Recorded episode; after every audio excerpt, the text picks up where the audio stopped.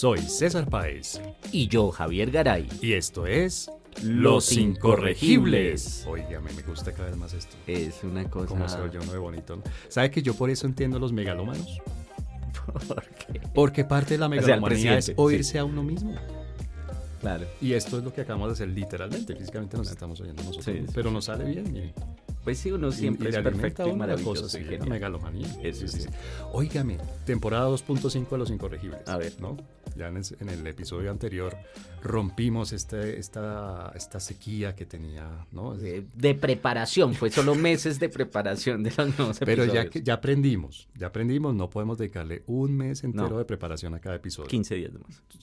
Sí, Claro. va, va a ser un poco precario, pero trataremos. Eso, si ¿no? uno baja un poquito de, de, La de la vara. 100 a 99.9. La calidad. Sí, sí. Sí, sí, sí. Sí, yo creo que es que la típica respuesta a la pregunta en una, en una entrevista de selección, ¿cuál es su defecto? Ser perfeccionista. Perfeccionista. Sí. Ve, aquí nos pasa Que lo por mismo. favor nunca respondan eso. Oh, por es lo peor. sí.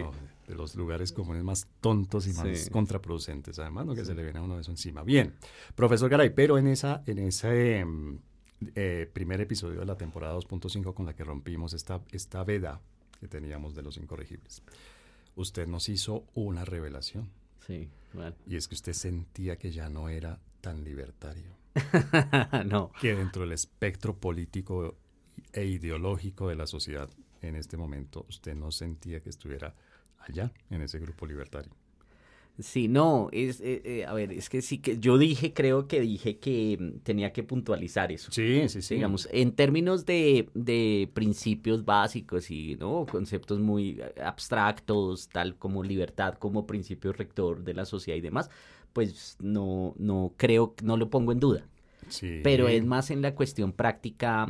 O sea, en, la- eh, en aplicar la libertad a la vida real. la Ah, vida- bueno, eh, no, digamos, eh, el tema puntual de, de con- casos concretos y demás, yo sí creo que uno tiene que reflexionar más, ¿sí?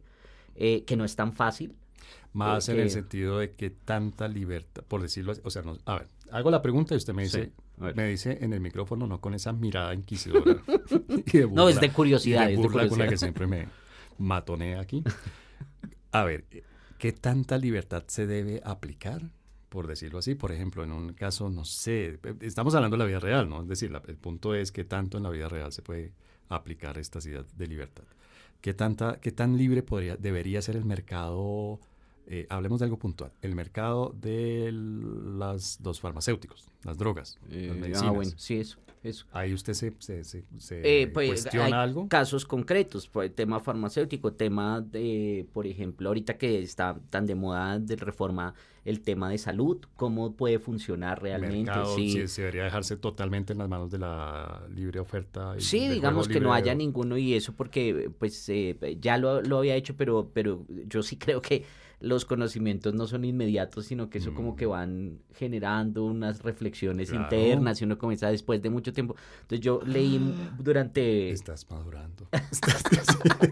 Pues es que de eso se trata la vida, ¿o no? Claro, sí, digamos Sí. de cuestionar, por lo menos. No, y de ir aprendiendo. Sí, y el, el- entonces yo- lo- los aportes de Angus Deaton, por ejemplo, que me, ahora me hacen reflexionar y cuestionarme mucho.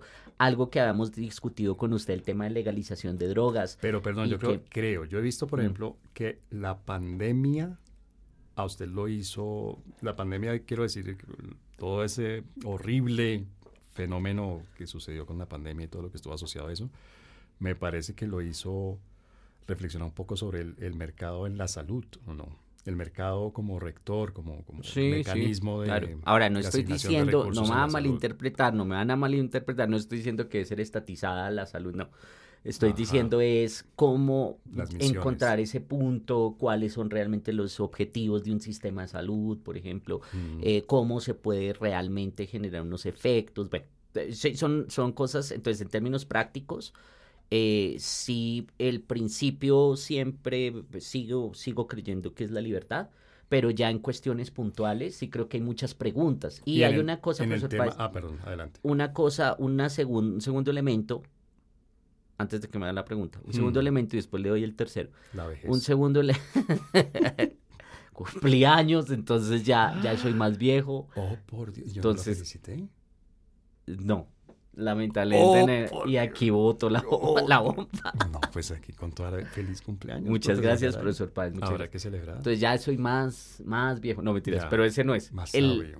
el segundo tema es que yo creo que hay una, unos del aprendizaje, ¿no? De, de, del liberalismo y de autores liberales. Yo creo que lo más importante no es la cuestión práctica de las políticas liberales, sino la filosofía de la libertad que solamente lleva un camino y es la duda y el cuestionamiento constante. Óigame, pero tal cual, no me vaya a odiar, A ver, pero tal cual uno podría decir de ideas del socialismo. Eh, veo, ¿por qué? veo que le está saltando un ojo. Claro, sí. Digamos que tampoco Veo podemos llegar a que le eso. está saltando un ojo.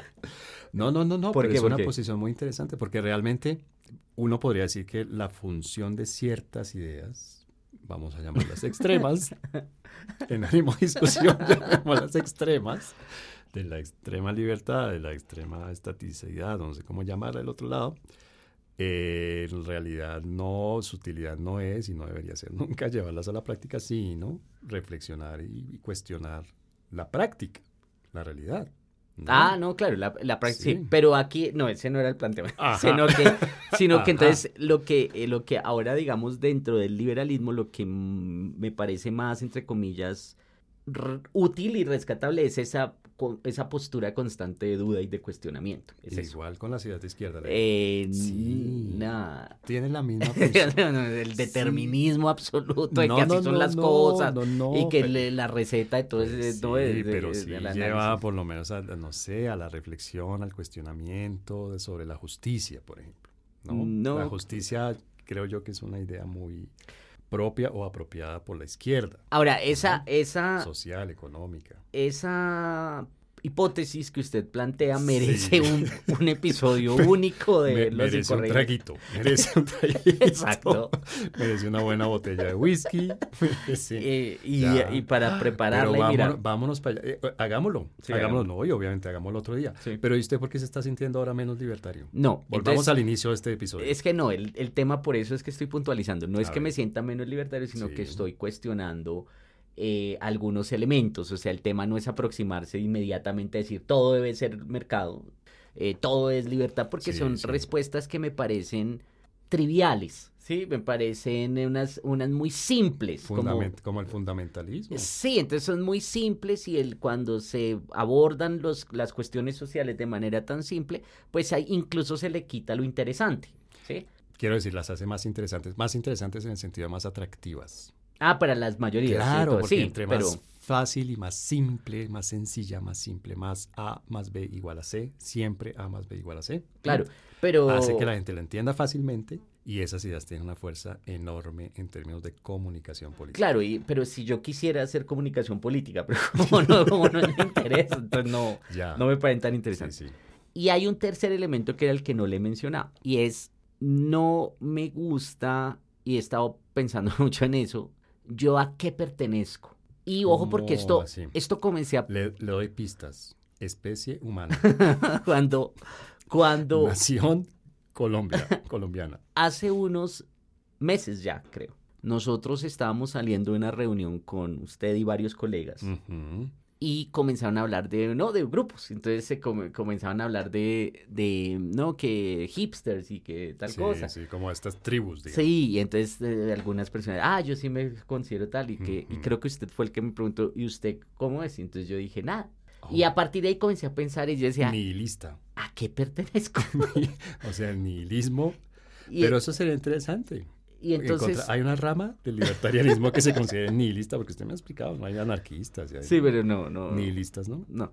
Ya. Pero entonces yo digo, creo que no me siento tan cómodo considerándome parte de grupos específicos. Libertario. Eh, entonces eso afecta claramente la- el gregarismo típico de todos esos grupos, ¿sí? Ahora, no me siento incómodo con, con los libertarios, a mí me, me gusta, pero no sé qué tan tanto pueda yo decir, oiga, sí, es que somos los, ¿sí? Javier, o sea que usted se está volviendo de centro. Nah, De centro. eso no existe. Señor, sí existe. No. Y tengo, es más, tengo aquí al frente mío la evidencia. No, no, no. No, eso sí tampoco. Ahí sí Oh, por Dios. No, no, no, no, no. El profesor Garay ahora es de centro. No, No, no, no, cero centro. Bueno, dígame, por ejemplo, algo puntual con lo que usted ya no se sienta tan cómodo con los planteamientos mayoritariamente aceptados por el libertarianismo. No, pues lo que le decía antes, ¿no? Entonces, eh, cualquier problema, ya es que eso se resuelve Con privatizando. libertad, libertad eso- económica. Sí, el- o eh, lo que pasa es que aquí toca es eliminar todas las trabas y que la... Bueno, pues, podría ser, digamos, esa puede ser la Pero hipótesis inicial, pero... usted mencionaba hace un- unos Pero es minutos poco práctica. el tema de las drogas. ¿no? Sí. Y acabamos de tener en el Congreso aquí en Colombia eh, eh, un proyecto de ley que no llegó a buen término, no, no, Mm. no fue aprobado, que fue Regulación. Ay, pero me qué pena, qué pena que es que ahí sí se me sale. A mí me parece tan ridículo, pero absolutamente ridículo, que en pleno 2023 estemos discutiendo si la marihuana debería ser legal o no. Hmm. Si me explico, a mí me parece una tontería que estemos dedicándole tiempo a una discusión. Es como si estuviéramos discutiendo si la Tierra es redonda. O sea, si me explico, es, es- para mí esto es, esto es un equivalente, es una discusión propia de los terraplanistas, de Mm. los antivacunas, de, de- Sí, de- sí. de estas cosas absurdas. ¿Qué, qué hacemos discutiendo eso? Pero bueno, se discute y en el Congreso se decide, no se decide porque fue otro, otro mecanismo el que operó allí, pero se decide que no debe ser legal. Sí. Finalmente no sale aprobado. Eh, ¿Por qué a usted lo hace dudar ahora que la aplicación de un mercado totalmente abierto en ese tipo de sustancias no es la mejor solución? No, es que creo que no me he hecho entender. Porque en principio yo diría, claro que hay que legalizar. Sí. pero hay muchas cuestiones como que usted mencionaba. El, el hecho de que se legalice no soluciona los problemas que asociamos, por ejemplo, con... Con el con mercado, el- el con- mercado negro. Exactamente. Sigue Eso fue en primer lugar. En, En segundo, varios países que han legalizado sigue existiendo Claro. el mercado negro. en segundo lugar, ah, pu- yo por ahí leí en The Economist, de hecho hace unos meses, hace unas semanas, un artículo sobre la legalización de la marihuana. ¿En dónde fue? Bueno, creo que fue en Oregon o uno de los estados de- del Pacífico de los Estados Unidos, eh, y que el, el resultado ha sido desastroso desde el punto de vista de, de yo no, ya ni siquiera sé si, si era marihuana, pero bueno, que ha habido problemas en términos ¿Era de... marihuana o era orégano para preparar salsa boloñesa? Entonces ahora le echan demasiado orégano y la salsa pues ya no Ya es no sabe boloñesa, o sea, igual. eso ya no tiene Entonces, sentido. bueno, el punto es que Ya. yo creo que es eso, ¿Cuál, ¿no? cuál es el punto? O sea, el principio, el principio Perdón, pero rector, ¿cuál es el el principio rector sigue siendo la libertad. Sí. Pero ahora me gusta pensar más en todas las dificultades adicionales, todo lo que no resuelve, todo lo, esa- ese tipo A de ver, cosas. pero ¿sí? pregunto a ver si le estoy entendiendo. Sí. bien. O sea, su, su preocupación o su reflexión es, ¿hay que moderar la libertad o hay que acompañar esa libertad con otro tipo de, no sé, de medidas políticas? Yo creo que más bien el- en mi, mi, mi postura no es prescriptiva, no es del deber ser, Ajá. sino es analítica. Yo creo que hay que meterle más pensamiento complejo al, lo- al análisis de los temas. ¿sí? O sea, no es solamente una receta, una fórmula para todo. Y la misma aplicación. Exacto, para todo. Entonces, porque es fácil, digamos, claro, Claro. si usted eh, tráigame el que quiera y yo le pongo la misma, ah, pues ahí se necesita Libre más mercado. libertad. Libre y mercado. efectivamente usted lo puede justificar y lo puede argumentar.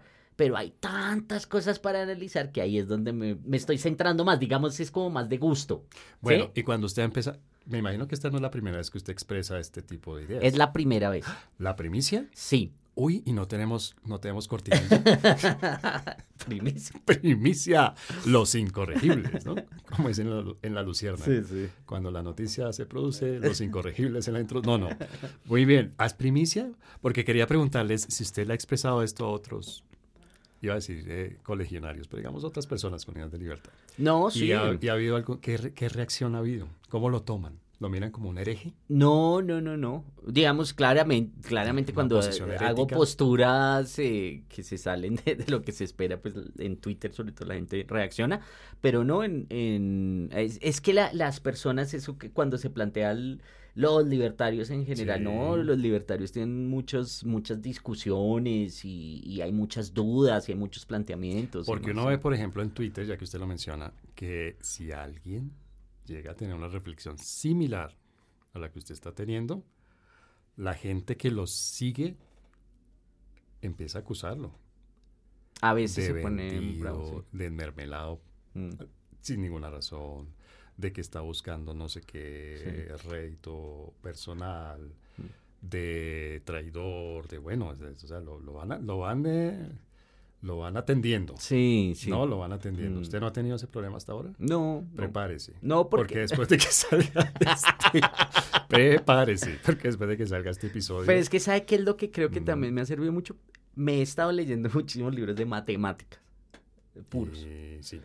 Pero una cosa, entonces hay un libro que me acuerdo de pruebas matemáticas y toda la, digamos, como muestran, el mismo autor dice, mire, es que las pruebas matemáticas son también... ¿Son definitivas o no? No, no son Ah. definitivas. Y son una forma, usted puede mostrar lo que usted ve del problema que le plantean. Es una cosa súper interesante. cuantitativo. Así sea, cuan- así sea mate- algebraico, pues, porque eso es lo que son Sí, las sí, pruebas, ¿sí? sí. em, no necesariamente es definitiva y por eso hay tantos cuestionamientos todavía. O sea, es una cosa muy interesante. O Entonces, sea, la próxima vez que alguien venga a, a demostrar, a, a decirle a uno que uno está completamente equivocado porque mire los números. ah, Uno- no, eso sí, no, decir hagamos un episodio eso. de Porque eso sí, desde hace rato hay dudas sobre eso desde mi parte y efectivamente eso no tiene nada. Porque usted y yo, cuando discutíamos hace una- unos años, lo primero que me decía, hay que ver, hay que mirar los resultados, hay que ver las evidencias. Sí, no, digamos, a ver, es que de nuevo todos son matices, ¿no? Ajá. Yo creo que sin evidencia no podemos avanzar, Sí. pero pensar, digamos, desde un punto de vista filosófico, ¿La que la evidencia es definitiva, no. Ah. Y ese es un tema muy interesante. Por Eso es ejemplo, bonito, me bonito estoy- digo, de verdad, yo concuerdo completamente con usted. me estoy eh, leyendo con mucha dificultad, debo confesarlo, eh, la... Sí, es que además dicen, no, y entonces leo unos tratados de matemática y unos de física cuántica y estoy leyendo también algunas cosas de matemática del caos. no, ¿Qué de- tanto entiende usted todo eso que lee? Ah, no, no, no, de- es que los que tengo son fáciles, ¿no? Ya, ya, ya. Pero no, hay uno que no, Para que me ha dado mucha dificultad, que es el Sí. libro este, la, om- la obra ma- eh, cumbre de Hume, De, química. Ah, de Hume. del, del de entendimiento humano, ¿no? Sí. de la naturaleza humana. Y em, eh, ha sido bastante difícil. Pero hay un tema que, me- como yo manejo, yo trabajo en, en- en mi ámbito de investigación, temas de evaluaciones de impacto, causalidad y demás. La postura que plantea sobre la causalidad se me ha hecho una cosa maravillosa. De, de la duda sobre las mismas relaciones de causalidad. ¿Sí? Entonces, yo sí creo que hay una forma de aportar evidencia, pero la evidencia no necesariamente es definitiva porque son formas. A usted no le gusta lo que va a decir, son narrativas, son. son No, sí, son, lo- claro que la- sí. Lo que observamos de la realidad. Hay una frase, es- ¿Mm? estoy hiper contra recontra simplificando con esto que va a decir. Hay una frase que se le atribuye a García Márquez, no estoy seguro de que sea él, que dice, si alguien dice, hay elefantes volando sobre el centro de Bogotá, nadie le cree. Si alguien dice, hay cinco o seis elefantes volando sobre el centro de Bogotá, la gente empieza a creer. Bueno, Claro, es que, es que los elementos Mm. cuantitativos son un, un, em, una herramienta Mm. de, de convencimiento. Sí, sí, son retóricas. Sí, claro pero que sí, por sí, supuesto pero que sí. efectivamente entonces, sobre eso hay, hay muchas, hay muchos cuestionamientos. Entonces, efectivamente, lo que pasa es que hace unos años pues era más ingenuo. Eh, sí, tenía menos, menos preparación en estos temas porque es que ah, eh, me, me he comenzado a leer más, a estudiar más, a trabajar más. Entonces, por eso uno comienza a cambiar, efectivamente. Lee muchas cosas que no entiende muy bien, pero las lee. Hay muchas, hay cosas, ay sí, hay un libro, le, voy a, le voy a contar uno. Me Las estoy leyendo un Javier libro, un libro que encontré alguna vez, yo no sé por qué, bueno, llegué a un libro que se llama Algoritmos. Hijo. Y es sobre cómo diseñar un algoritmo, Y entonces cómo yo me- crear un algoritmo. Entonces yo creía, porque como me gusta todo el tema de códigos y demás, entonces, Voy a entender los algoritmos y voy Sí, a hacer yo- mi algoritmo. no, pues yo pensaba que esto me iba a enseñar todo el pensamiento lógico para hacer códigos en cualquier lenguaje. Ajá. Entonces yo me pedí el libro, un libro carísimo, me salió como por 300 dólares, una cosa así. Sí, sí, el libro es carísimo. Uy, Javier. Y entonces me llegó y yo emocionado, ahí Lo no lo abrí abrió. y comencé a leerlo. ¿Qué entendió? La ¿Qué tanto entendió? No, todavía estoy leyéndolo. Entonces lo, lo que me dio risa, No, pero la pregunta no es esa. lo que me dio risa es el primer, la- ahí en el prefacio, en el, dice, este es un curso para cursos intermedios y avanzados de ingeniería, no sé qué. Yo dije, uy, ¿cómo así? bueno, Perdón, usted es una persona obviamente muy capaz intelectualmente, Villa.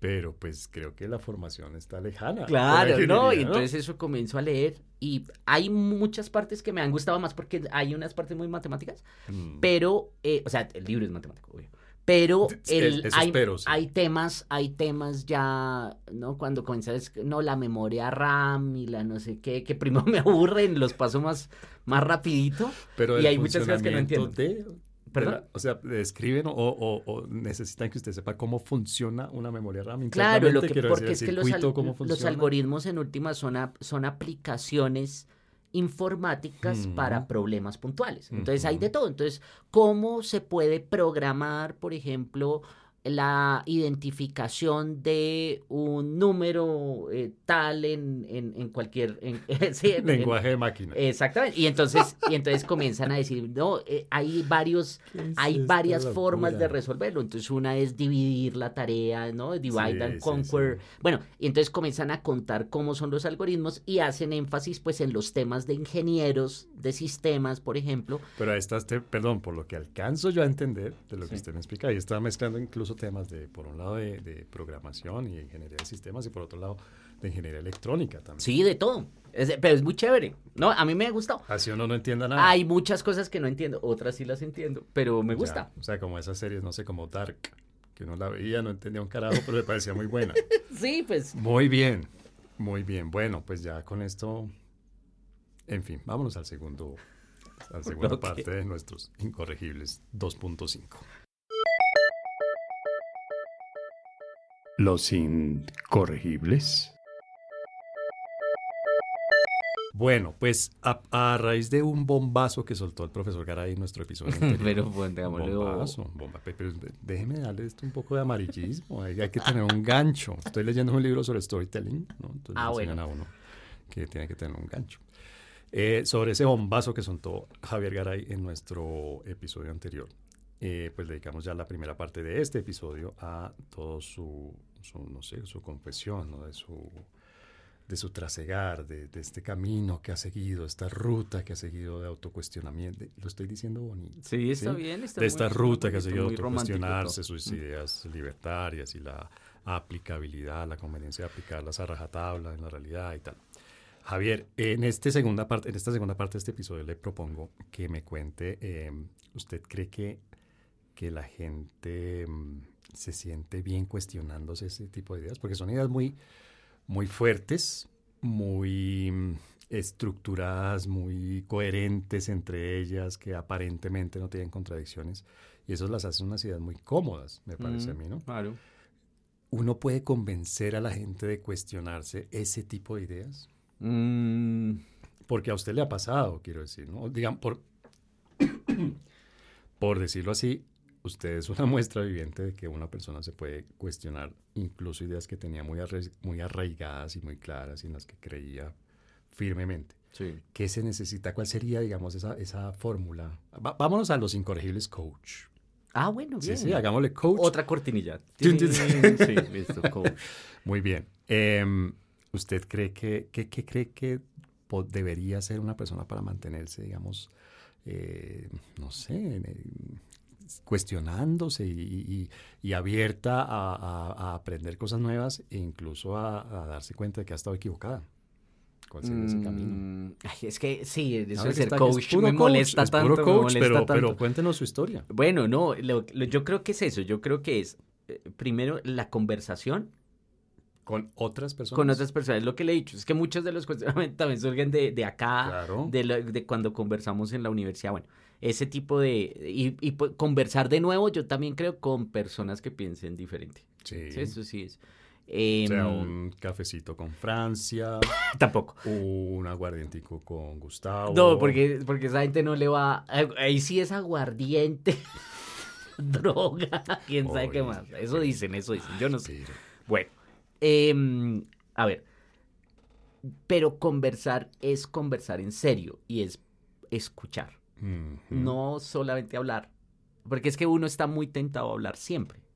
Y a sí. tratar de convencer al otro. Exacto. Y cambio, en cambio, cuando usted escucha, sí, en silencio, yo Mm. creo que recibe más y trata de entender lo que le están diciendo. Bueno, eso.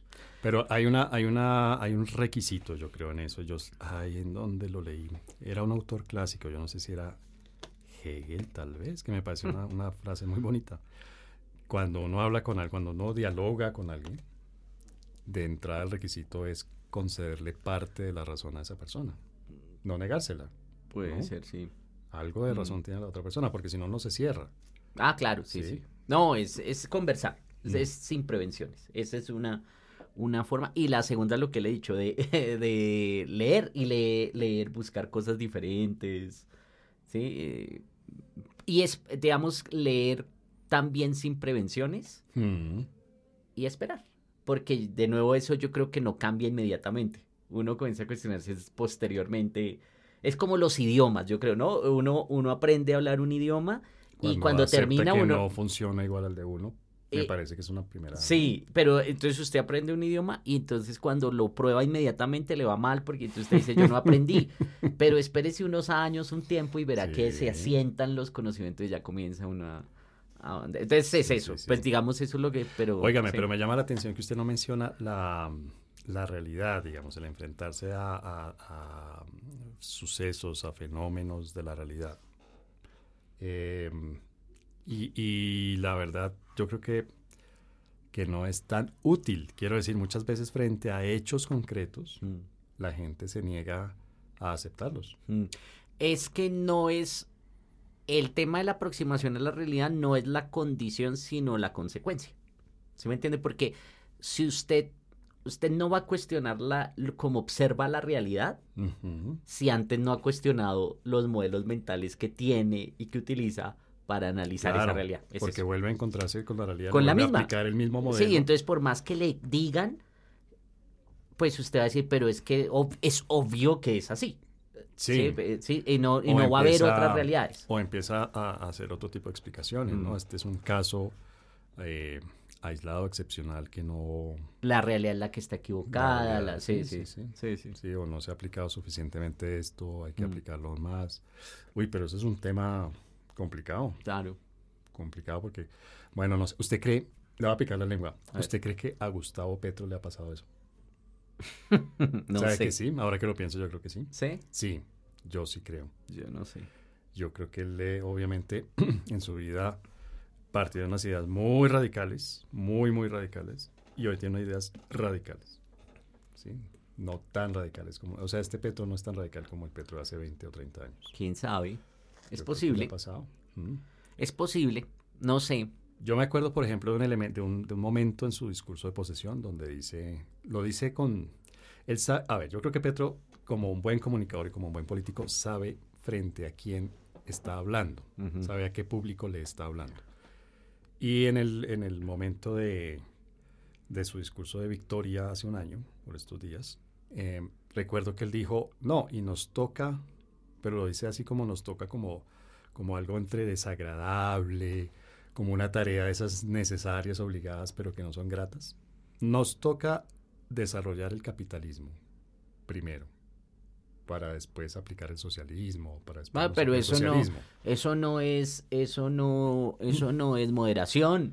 Eso es marxismo puro y duro. O sea, Sí, eso pero- incluso es marxismo el más antiguo. El más clásico. claro, porque el mismo Marx después cuestiona esas ideas, pero el, el Marx original era el que decía eso, no es que no, no se puede forzar, eso toca esperar que vayan a leer, ¿no? Que las contradicciones mismas del modo de producción capitalista. Eso, y pero digamos, eh, eh, yo creo que un Petro de hace 30 años jamás hubiera dicho, vamos, des- este gobierno va a buscar el desarrollo del capitalismo. Es que mire, yo creo que eh, la pregunta es interesante, puede que haya pasado, pero hay un tema, y es que yo no veo a Petro, y no solo por Petro, sino en general, cada uno tiene posiciones. Sí, usted me decía ahorita lo del tema de la comunicación y la comunicación fácil de ideas claras, A más B igual a C, siempre deterministas y demás, es, Ujú. es más efectiva. Y yo le decía, pero es que yo no me dedico a la comunicación, ¿sí? Yo no, no soy divulgador.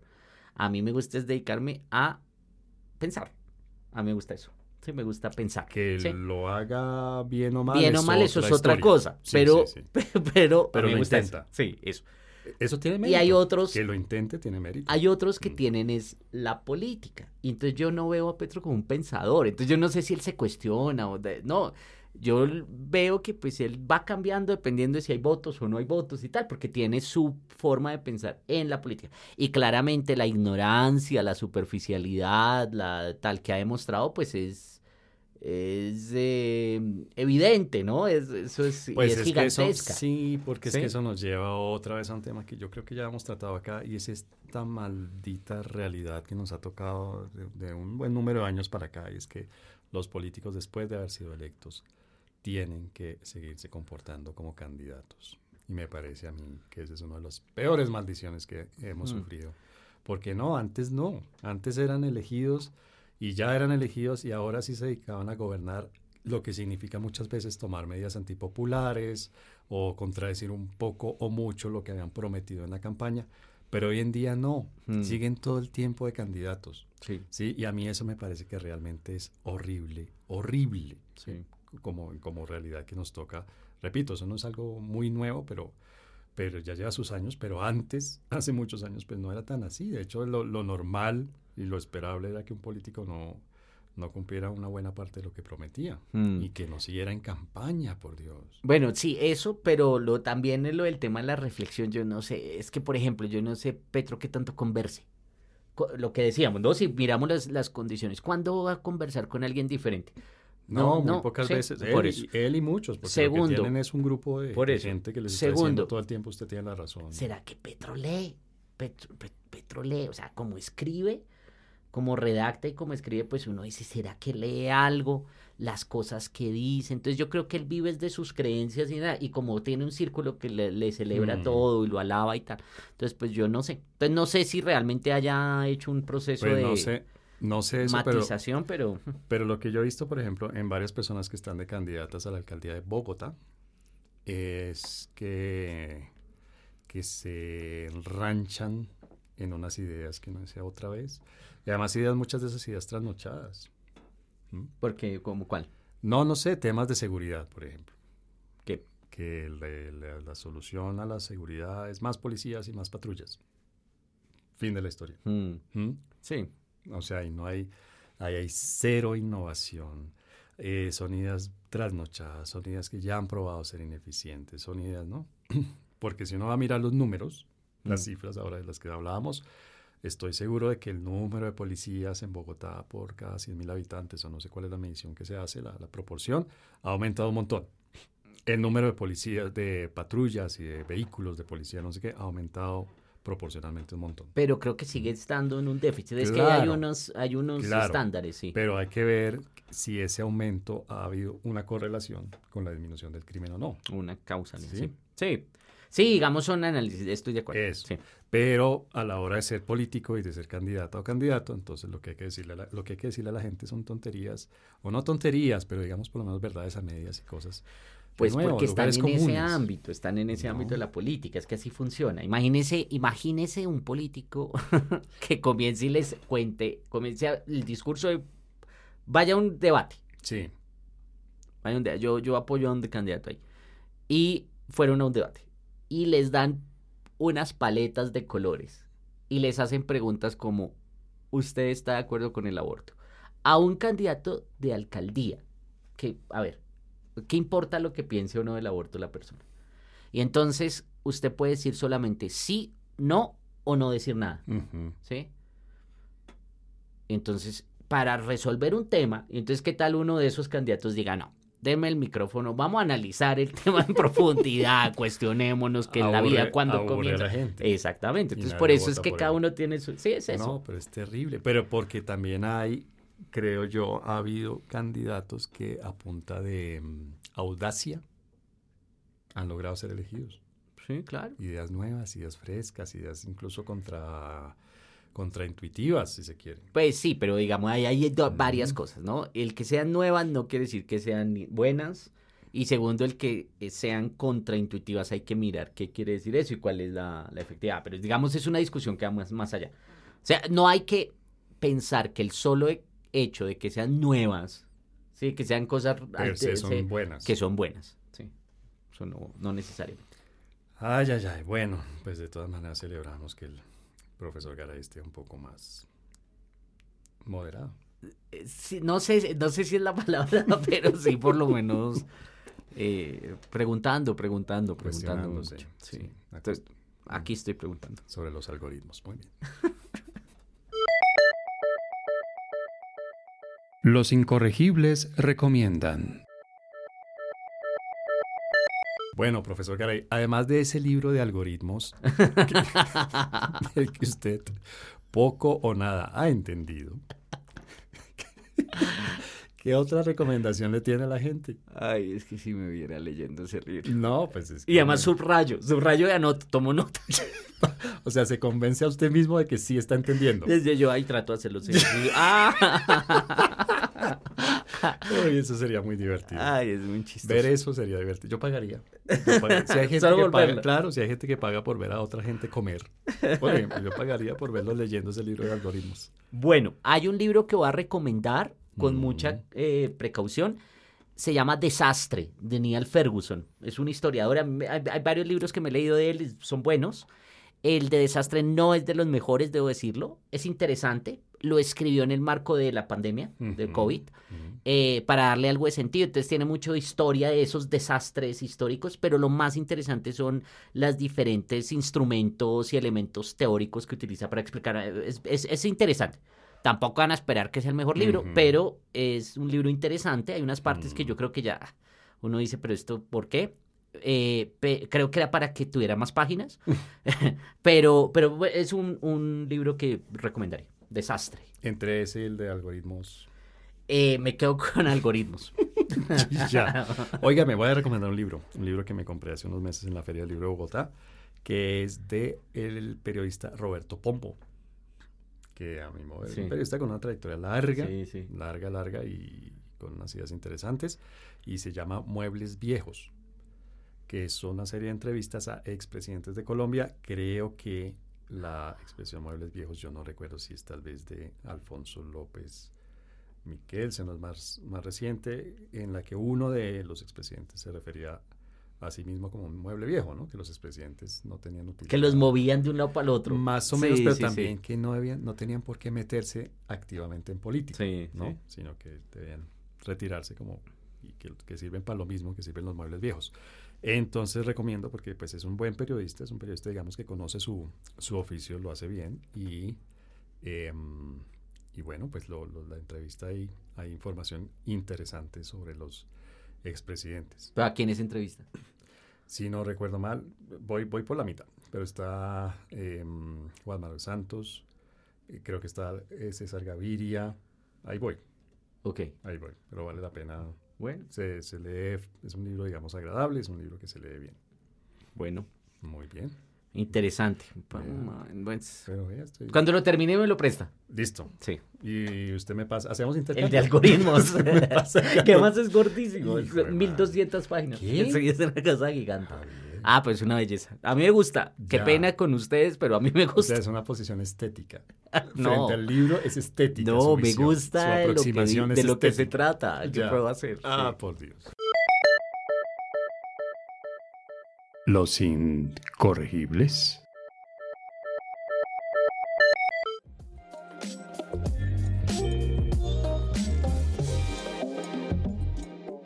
Bueno, profesor Garay, pues este es nuestro segundo, llegamos así al fin, al final del segundo episodio de la temporada 2.5 de Los Incorregibles. Como siempre, un placer y bueno, estuvimos un poco, no sé cómo decirlo, como autocríticos. Sí, sí, está bien, está bien. Confesándole aquí a la gente que nos cuestionamos. Sí, sí, me parece chévere. Me parece muy bien, muy bien, profesor Garay. Bueno, pues. Un día deberíamos hacer un episodio de inseguridades. De inseguridades. De nosotros, sí. Uy, pero eso, eso da como para toda una serie. En mi caso, en mi caso. Comenzamos a 10 episodios. Da para una o dos temporadas. listo, listo. Sí, sí, Bueno, pero entonces nos escucharemos muy pronto. Muchas gracias, profesor Garay, y muchísimas gracias a todas las personas que nos oyen. Muchas gracias a todos y gracias, profesor Páez. Bueno, hasta la próxima.